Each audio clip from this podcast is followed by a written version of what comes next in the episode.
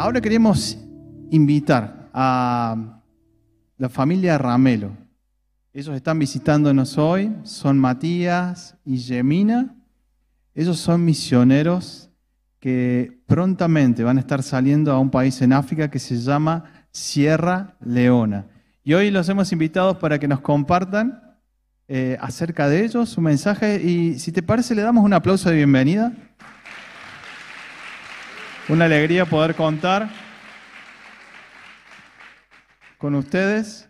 Matías, Emina, bienvenidos, por favor. Y, ¿cómo están? ¿Qué tal? Saludamos. Y vamos a pedirte, hermano, que nos acompañes a orar por ellos y por lo que nos van a compartir. ¿Oramos? Padre Celestial, queremos rogarte que bendigas la vida de nuestros hermanos Matías, Yemina Ramelo. Gracias, Señor, por sus corazones. Queremos pedir que uses sus palabras, Señor. Uses lo que vos has puesto en sus bocas para bendecirnos, preparar nuestros corazones, que sea semilla, que entre, que produzca raíz, que produzca fruto. Y bendecimos también, Señor, su ministerio y todo lo que están llevando adelante. En el nombre precioso de Jesús. Amén. Amén. Muy bien, los dejamos entonces. Que el Señor les bendiga, iglesia. Amén. Amén. Qué lindo es estar congregados juntos. El salmista decía, yo me alegré con los que decían, a la casa de Jehová iremos. Así que qué lindo que usted ha venido a la casa de Jehová. Muchas gracias por el púlpito.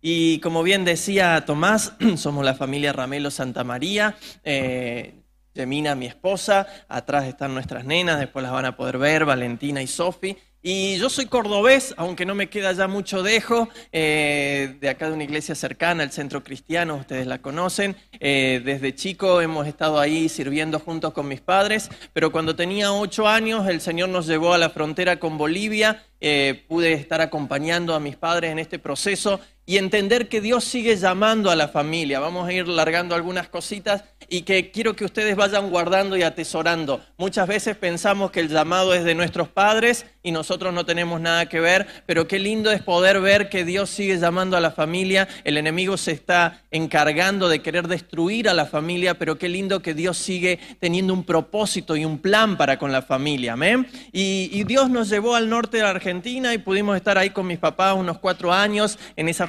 trabajamos con comunidades nativas, también Wichi, ahí en Dragones, Pluma de Pato y Carpintero. Después nos lleva a Perú, a donde yo pude acompañarlos a mis padres por 14 años también en esto de la movilización juvenil, a involucrar a los jóvenes, a creer que Dios está llamando, de que Dios te puede llevar, de que Dios te quiere usar. Qué lindo ver a todo este grupo de jóvenes acá que fueron desafiados, seguramente usados por Dios, pero también desafiados a ver las promesas de Dios a través de sus vidas. Así que en eso de movilizar a los jóvenes es donde nos conocemos con Jemi. Jemi es de Perú, ella es de Lima y ella estaba eh, trabajando como misionera en la selva de Perú. Perú es un país multicultural que tiene eh, casi más de 60 grupos étnicos dentro de una misma nación. Quiere decir que se puede hacer misiones eh, dentro de Perú y Jemi estaba trabajando en las comunidades nativas, llevando el Evangelio, discipulando. Y fue lindo porque al conocernos pudimos empezar a compartir experiencias y ahí les quiero contar algunas. Por ejemplo, yo a los tres años, mi mamá se sentaba en la parte de atrás, habrá sido porque algo movido habré sido en ese momento,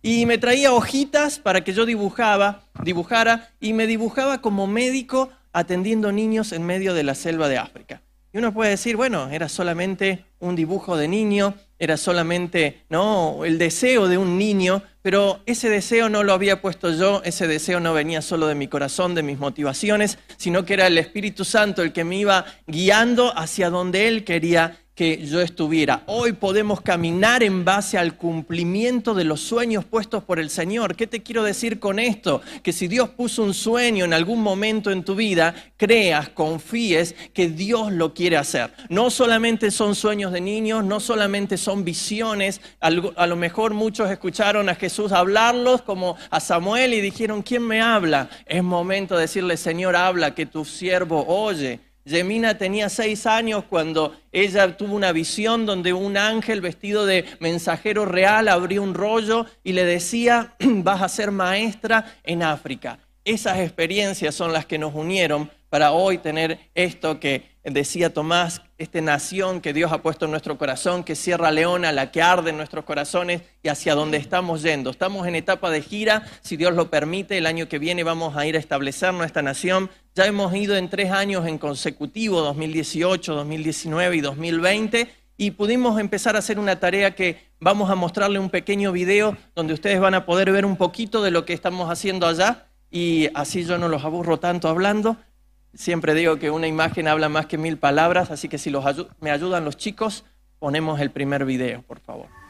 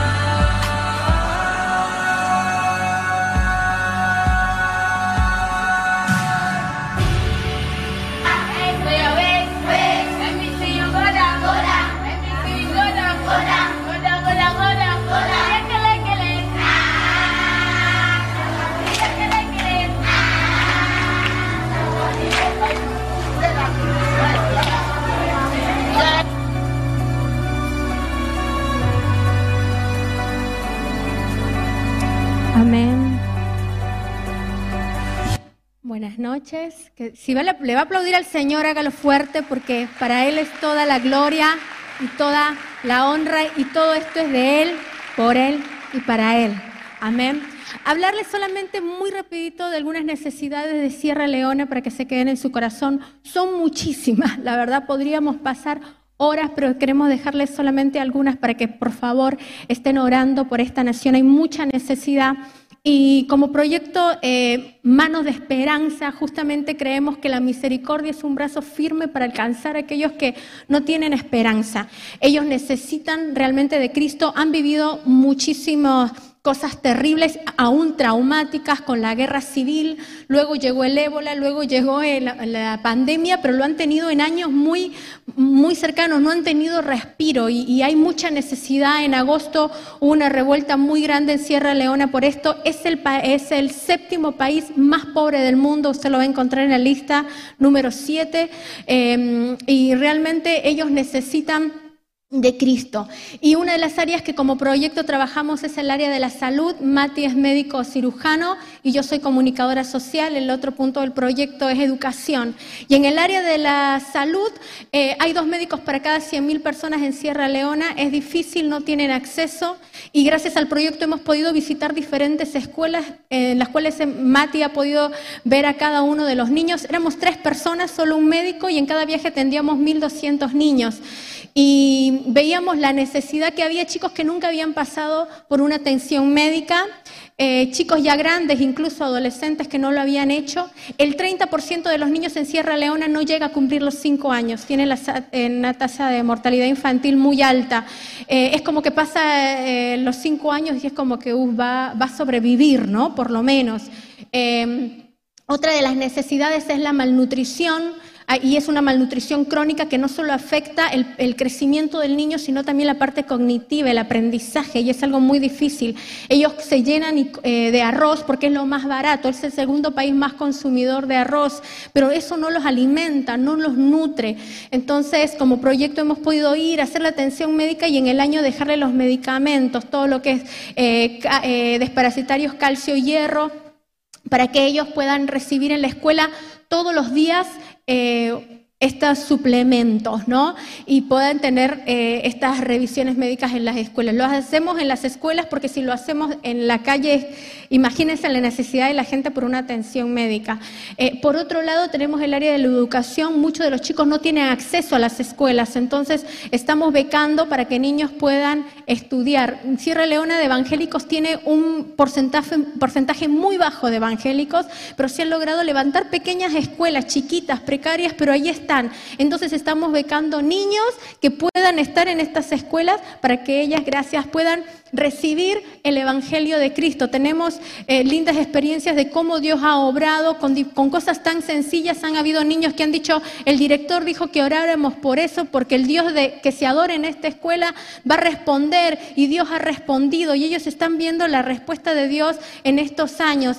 Eh, sabemos de que Dios está obrando y lo puede hacer. Ellos necesitan una mejor calidad de vida. Eh, niños fuera de las escuelas anhelando estudiar y, de esta manera estamos haciendo dos cosas, ¿no? Que ellos puedan tener educación pero escuchen la palabra.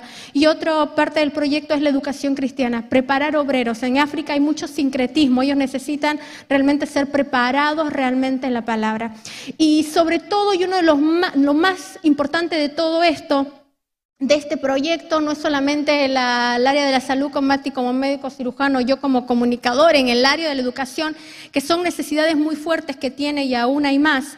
Pero lo más importante de Manos de Esperanza no es la ayuda que podamos llegar. No queremos hacer asistencialismo, queremos llevar la palabra de Dios. Que estos sean excusas para poder entrar y quedarnos en la nación. Que estos sean excusas para que las escuelas nos abran, porque nos abran las puertas.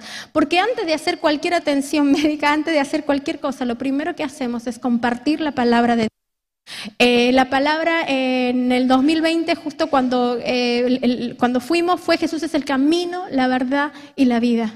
Nada tiene sentido, no, no tendría sentido ir y, ir y vivir allá y simplemente dar ayuda. ONGs para África van a haber un montón. Queremos llevar la palabra de Dios, que ellos sientan ese evangelio transformador que se note de adentro hacia afuera, que hay un Dios que piensa en ellos, que se preocupa en ellos, no solamente en su interior, sino para que ellos puedan tener una mejor calidad de vida. Le invito a que usted pueda buscar también más necesidad de esta nación, se pueda acercar al stand, podemos compartir con ustedes. El 8 de octubre se levantaron decretos que no puedo compartir porque estamos en línea, pero usted se puede acercar. El dominio, el poder de, de la oscuridad se está apoderando muy fuerte de esta nación. Y necesitamos una iglesia que se levante a orar por ellos. Así que, por favor, oren por esta nación, oren por nosotros, para que las personas no nos vean a nosotros, no vean la atención médica, no vean lo que puedan recibir, sino vean a un Dios preocupado por ellos, que los ama y que quiere realmente cambiar sus vidas en todos los sentidos, que es el poder transformador sobre ellos. Así que oren también por nuestra familia. Nos tomamos un minuto, así rapidito, con lo que usted escuchó esta noche y oramos por Sierra Leona. ¿Le parece? Nos ponemos de acuerdo para que Dios obre con poder sobre esta nación. Señor, en esta noche te pedimos por Sierra Leona. Levantamos estandarte de Cristo sobre esta nación, sobre toda fuerza de oscuridad, porque tú eres mayor que cualquier obra de maldad. Tú eres el Dios del universo, un Dios que ama y tiene misericordia y que ama a esta nación. Hay tanta necesidad, hay tanto dolor, pero a la vez, Señor, un anhelo de algo nuevo. Cada vez que hemos ido nos decían, necesitamos paz, necesitamos esperanza, estamos cansados y sabemos de que tú eres esa esperanza. Te pedimos por cada uno de ellos, te pedimos por cada uno de los niños, Señor, que han recibido tu palabra, Cristo. Ellos son la iglesia del hoy, no del mañana. Que esa semilla pueda crecer en sus corazones. Tú puedes cambiar una generación y lo creemos a través de ellos en Sierra Leona. Gracias, Señor. Gracias, Señor. Obra con tu poder sobre esta nación. Te lo rogamos aquí todos juntos, Señor, todos juntos, para que tu nombre sea glorificado, Señor, en cada etnia, etnias que aún no han sido alcanzadas en esta nación, que tú también puedas llegar con tu poder y con tu amor. En el nombre del Señor Jesucristo. Amén y amén. Que Dios les bendiga. Amén. Que el Señor les bendiga. Eh, y todo esto lo que mostramos no es para que ustedes digan qué lindo lo que hacen los chicos, qué lindo lo que están haciendo, sino para desafiarte a que creas que Dios te puede usar con lo que vos tenés en tus manos. A mí me encanta lo que Dios le dice a Moisés en medio de la zarza cuando lo llama y él pone muchas excusas para ver el cumplimiento de Dios con su vida, pero de repente una de las primeras excusas eh, eran, ¿cómo sabrán que vos me envías, no? Y entonces Dios les dijo, ¿qué tenés en tus manos? Y yo siempre hago la comparación de esto con lo que cada uno de nosotros tenemos en nuestras manos. En mi caso, ustedes dirán, ah, bueno, pero vos sos médico y por eso te es más fácil, tu esposa es comunicadora. Pero no, no es por lo que tengo, el título, la carrera, el don, el oficio. A veces menospreciamos una carrera, un oficio, un talento y decimos, no, bueno, estas son de más grado, estas son de menor grado, estas son terciarias, estas son universitarias. Lo importante es creer que lo que Dios te ha puesto a vos en tus manos es con lo que te quiere usar. A Moisés no lo llamó cuando tenía la espada de príncipe de Egipto. Lo llamó después de 40 años de haberlo hecho pasar por la escuela del desierto enseñarle a usar la vara que tenía para decirle ahora con este instrumento que a lo mejor es el que menos aprecias, es con el que te quiero usar. Y eso es lo que quiero animarte, de creer que lo que tenés en tus manos puesto al servicio del Señor se puede volver en tu ministerio. Muchas veces anhelamos el micrófono y la verdad que no, no, no tenemos micrófono para todos, ¿no? ¿no? No nos va a alcanzar el presupuesto. Pero qué lindo cuando salimos a las calles, qué lindo cuando levantamos púlpito en medio del lugar donde Dios nos ha puesto, qué lindo cuando entendemos que el plan de Dios es que seamos sal y luz a donde Él nos ha llamado. Amén. Amén, hay dos o tres, qué lindo, amén, fuerza. Todavía es sábado por la noche, así que tiene que ponerle toda la fuerza.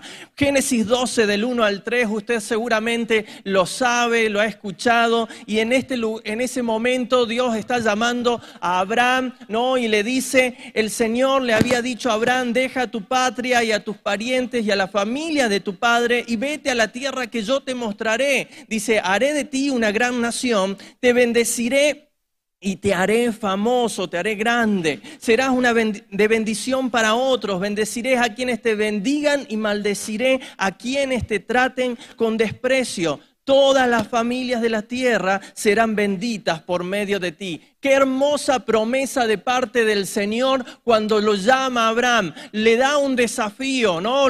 muchos reconocemos esto como el primer llamado misionero. Lo hace salir de Ur de los Caldeos y lo lleva al lugar a donde él lo quería llevar. Pero lo lleva con un propósito. Es indispensable entender las promesas que Dios tiene para con nuestras vidas. Es indispensable entender que Dios tiene un propósito para cada uno de nosotros. Hay una misión global a través de tu vida. Muchas veces pensamos o reducimos nuestro entendimiento a pensar que simplemente tenemos que ser un miembro de una iglesia, que simplemente Dios nos ha llamado a sentarnos y a venir al medio de esta congregación, que es hermoso, porque en medio de la congregación Dios nos bendice, Él se manifiesta y la pasamos muy bien y la verdad que, que está bueno y hay que congregarse, no hay que dejar de congregar como algunos tienen por costumbre, dice la palabra, pero qué importante entender que hay un propósito mayor en cada uno de nosotros. Estos versículos, este llamamiento de Dios a Abraham son los versículos, podríamos decir, más incluyentes de la Biblia, porque es donde Dios demuestra el propósito que Él tiene para con las naciones de la tierra. Dice, te bendeciré y serás de bendición. El título es Bendecidos para bendecir. Dios te ha bendecido, mi hermano, pero quiere que seas de bendición a donde Él te ha colocado. Pero ¿para qué quiere bendecirte Dios?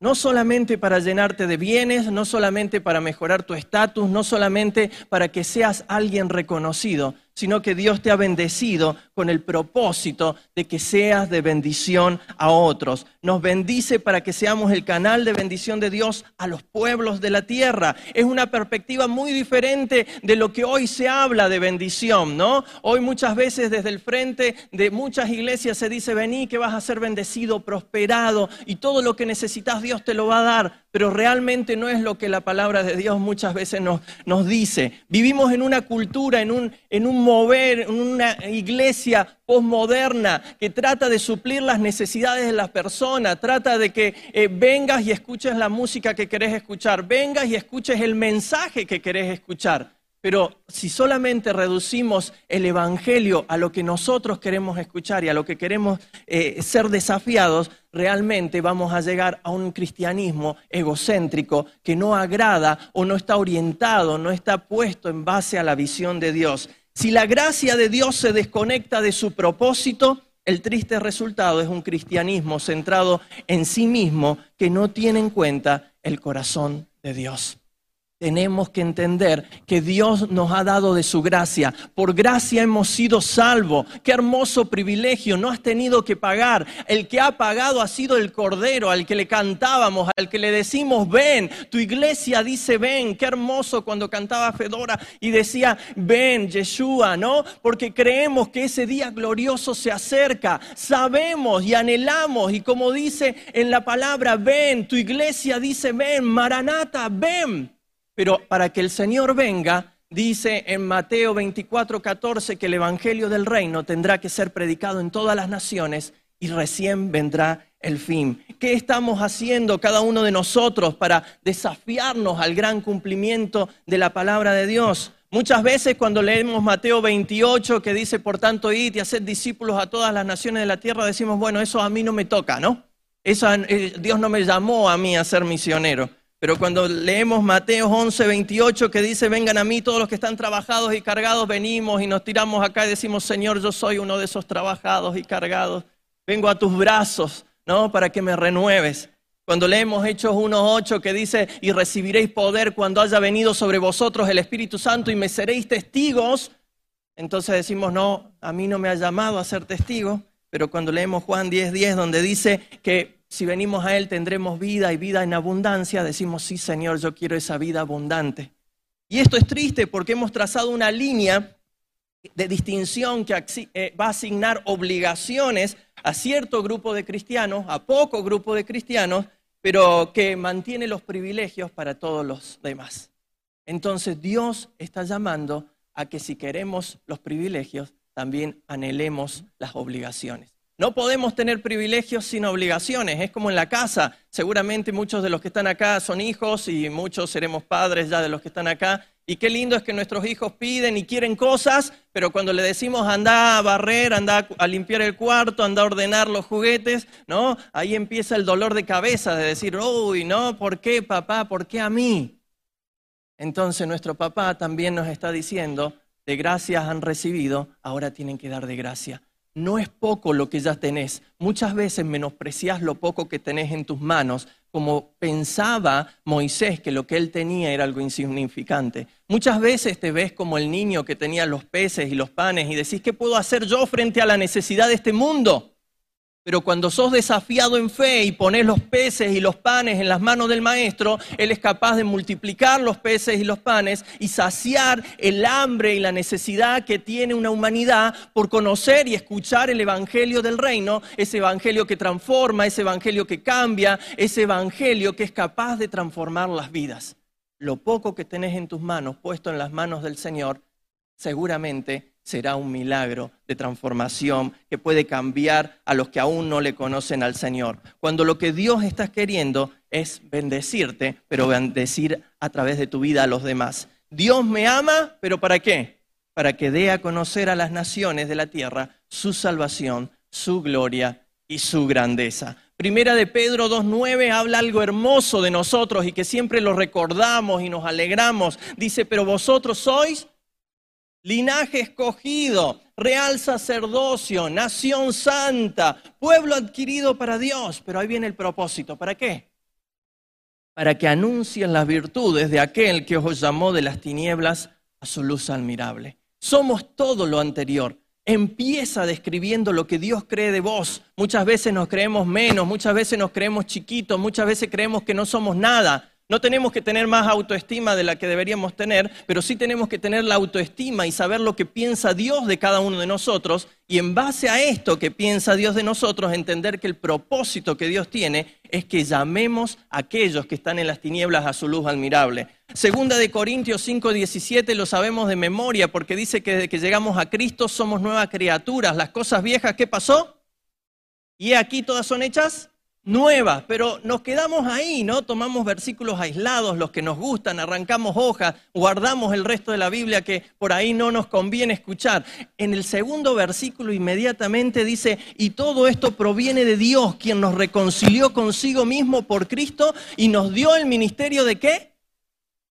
Reconciliación. Dios estaba en Cristo reconciliando consigo al mundo, no tomándoles en cuenta a los hombres sus pecados y nos encargó a nosotros la palabra de la reconciliación. Muchos de ustedes o muchos de los jóvenes por ahí me dicen, la verdad que yo no he recibido un llamado a ser maestro, profeta, evangelista, pastor, pero vayamos de vuelta a la palabra, que dice que cada uno de nosotros hemos recibido el ministerio de la reconciliación. ¿Cuál es tu tarea? ¿Cuál es mi tarea? Reconciliar al mundo con Cristo. ¿Dónde? Hoy, desde aquí, de donde te toca, a donde Dios te ha puesto, con tu familia que no conoce a Jesús todavía, con aquellos amigos de estudio que todavía no conocen a Dios, con los amigos de trabajo que todavía no han aceptado a Jesús, es ahí donde Él quiere que sea sal y luz. Pero mientras estás acá preocupándote por los que están a tu alrededor, no dejando de entender que también Dios pide que nos involucremos con la evangelización mundial,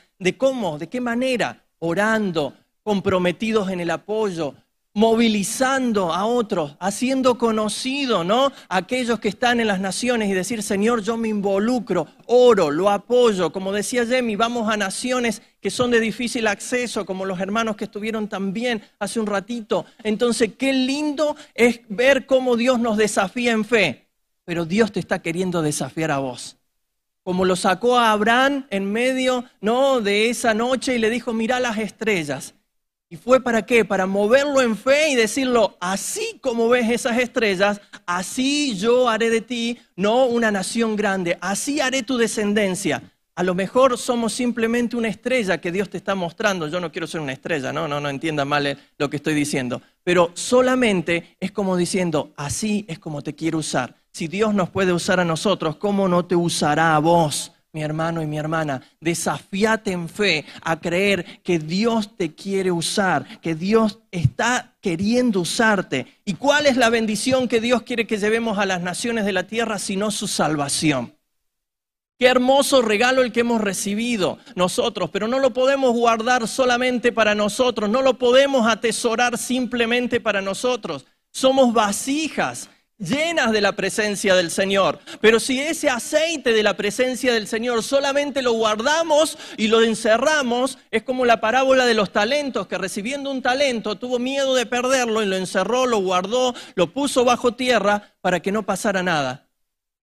Dios quiere que como recibiste de ese aceite, ese aceite sea el que vos des a los demás. Y cuando vos empezás a dar de ese aceite, ese aceite empieza a traer bendición, ese aceite empieza a traer renovación, empieza a traer sanidad a aquellos que no conocen del Señor. Y es como esa visión que tenía el profeta que dice que de la casa del Señor, del mismo trono, empezaban a hacer un río y que ese río cada vez que salía de la casa y se iba alejando, se iba, a se iba haciendo más profundo y que donde tocaban eran aguas que vivificaban agua que traían vida, agua que traían sanidad. El Señor te ha dado un aceite, pero no para que lo guardes, no para que lo retengas solamente para vos. Dios está queriendo levantar nuevamente una iglesia acá en Argentina, llena de poder, llena de gloria, llena de avivamiento, pero el avivamiento empieza cuando vos y yo empezamos a salir de aquí adentro y empezamos a compartir la preciosa palabra y gloriosa de Dios que sana, salva, liberta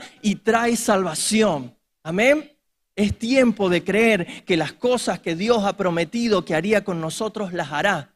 Cosa que ojo no vio, cosa que oído no oyó, son las que Dios tiene preparado para con sus hijos. ¿Le crees? Amén. Su efecto transformador en nosotros siempre debe producir lo mismo que produjo en nosotros, pero en otros. Si no estamos produciendo lo mismo en los que nos rodean, tenemos que replantearnos qué está pasando con nosotros. Si no estamos logrando disipular a los que tenemos a nuestros lados, tenemos que decir, Señor, ¿qué estoy haciendo?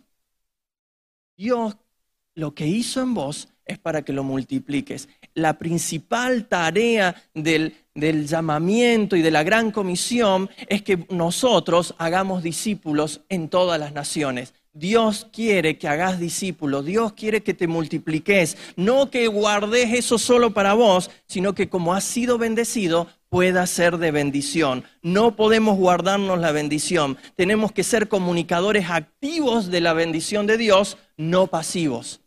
Amén. Hay que hablar, hay que compartir, no podemos callarnos. El sentido del propósito se encuentra cuando entendemos que hemos sido bendecidos para bendecir. Cuando entendemos eso, Dios realmente cumple su propósito en vos y en mí. Mateo 10, 8 dice, de gracia recibiste, de, de gracia. Jesús había estado con sus discípulos y les había hecho conocer y les había mostrado el poder que podía venir a través de él, a través de eh, él como hijo de Dios y cómo Dios lo usaba como su hijo. Pero de repente él les dice, salgan en el mismo 10.8, dice, sanad enfermos, limpiad leprosos, resucitad muertos, echad fuera demonios. Y estas señales seguirán a los que creen. Dios está desafiándote en fe. ¿Por qué no vemos señales? Porque tenemos que activar nuestra fe. ¿Por qué no vemos a, los enfermos ser sanados? Porque no hemos decidido poner nuestras manos y desafiarnos en fe. ¿Por qué no vemos endemoniados liberados? Porque no estamos yendo a buscarlos y a desafiarnos en fe, a creer que Dios hoy los puede liberar. Dios quiere usarte con señales, con maravillas. Santiago 2.14 al 17 dice, hermanos míos, ¿De qué le sirve a uno alegar que tiene fe si no tiene obras? ¿Acaso podrá salvarlo esa fe? Supongamos que eh, un hermano o una hermana no tiene que vestirse y carece de alimento diario y uno de ustedes le dice que te vaya bien, abrígate y, y come hasta saciarte, pero no le da lo necesario para el cuerpo. ¿De qué servirá esto? Así también la fe por sí sola, si no tiene obras, está muerta tenemos que vivir un evangelio activo, un evangelio de acción, no solamente diciendo lo que Dios quiere que digamos, sino que actuando como referentes de cambio. Fe sin obra es religiosidad, obra sin fe es puro asistencialismo, pero fe con obra es poder que transforma. Y el Señor quiere usarte para transformar a esta sociedad. Podemos salir y dar un plato de comida, podemos salir y abrigar a alguien, pero si no le damos la palabra de vida, va a seguir hambriento en su corazón, necesitando el Evangelio de Cristo. Si no los abrigamos con el poder de Dios, van a seguir teniendo frío y van a estar lejos de Dios. Tenemos que ser activos en lo que Dios quiere hacer con nosotros. Y si los músicos me acompañan y van subiendo, me gusta lo que dice Hechos 20, 35, dice, deben recordar las palabras del Señor Jesús, donde dice que hay más bendición en dar que en recibir. Hay personas afuera que necesitan la misma esperanza que vos y yo hemos recibido un día.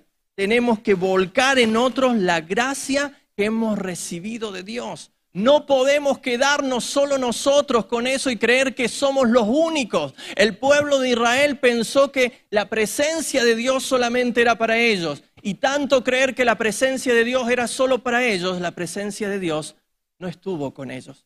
Hoy, mi hermano y mi hermana, no corramos el mismo riesgo, no cometamos la misma equivocación que muchas veces leemos en la palabra y decimos, qué duros de servir, qué contumaces que fue el pueblo de Israel, vez tras vez equivocándose. Hoy entendamos que hay una bendición, que Dios te quiere usar, que Dios te quiere prosperar, pero Dios quiere que pongas en acción todo lo que has recibido de gracia y lo empieces a dar a aquellos que te rodean, que empieces a orar por aquellos que están en las naciones y tienen necesidad, y si Dios te está llamando, que levantes tu mano y digas como Isaías, heme aquí, Señor, aquí estoy. Marcos 16, del 15 en adelante, les dijo Jesús, por tanto, id por todo el mundo y predicad el Evangelio a toda criatura. Al que creyere y fuere bautizado será salvo, mas el que no creyere será condenado. Y estas señales seguirán a los que creen. Y estas señales te seguirán si crees. En mi nombre echará fuera demonios hablarás nuevas lenguas, tomarás en tus manos serpiente y si bebieres cosas mortíferas, no te hará daño. Sobre los enfermos pondrás tus manos y sanarán. Y el Señor, después que les habló, fue recibido arriba en el cielo y se sentó a la diestra de Dios. Y ellos saliendo predicaron en todas partes, ayudándoles el Señor y confirmando la palabra con las señales que les seguían. Y me gusta cómo lo dice Mateo, dice que, y él estará con ustedes hasta el fin del mundo. Lo más importante es que Él no te manda solo. Lo más importante es que Él te ha dado el poder, Él te ha dado a su Espíritu Santo, el cual te ha llenado de ese poder para poder ser testigo. No solo poder para ver señales, no solo poder para avivamiento, sino poder para ser testigo del poderoso nombre de nuestro amado Señor Jesucristo. Yo te invito a que te pongas de pie en esta noche y el altar está abierto mientras los chicos nos van a acompañar con una alabanza. Yo te invito que si vos has sido desafiado en esta noche y vos decís, Señor, la verdad que lo que tengo puede ser poco para mí pero quiero tomar el desafío de creerte a vos, de no seguir creyendo en esas cosas que el diablo pone en mi mente, esas limitaciones, sino empezar a decir, Señor, yo lo creo. Si vos lo dijiste, lo harás. Ese sueño que estuviste de niño, esa visión que a lo mejor tuviste de niño, o, una palabra que recibiste en medio de este altar algún domingo, algún sábado, créele que el que llama acompaña y confirma y que aquel que ha comenzado la buena obra en vos no te dejará hasta haberla completado. Señor, te damos gracias en esta noche. Precioso Espíritu de Dios, volvelo a hacer una vez más en medio de tu pueblo, Señor. Derramate, derramate con poder y gloria, Señor. Confirma tu palabra una vez más. Movete con libertad en medio de nosotros, Señor. Oh Jesús, vos sos el Yeshua, como cantábamos hace un instante, aquel que vendrá y que tu pueblo clama y dice, ven, ven Señor. Pero ¿qué estamos haciendo para que venga tu reino, Señor? Tu reino no vendrá si nos callamos. Tu reino no vendrá si, Señor, no somos testigos. Tu reino no vendrá si no somos sal, si no somos luz en medio de esta sociedad, Jesús, tan necesitada de ti. Decile, Señor, acá estoy. Acá estoy, Señor. Usano, Jesús. Usano, Jesús.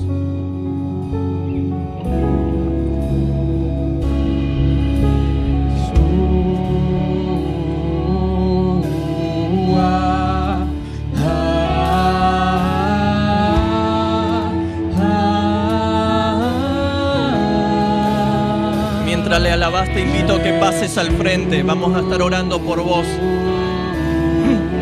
Creyendo que el mismo que empezó la obra en tu vida, la completará. Aleluya, Jesús. Yeshua.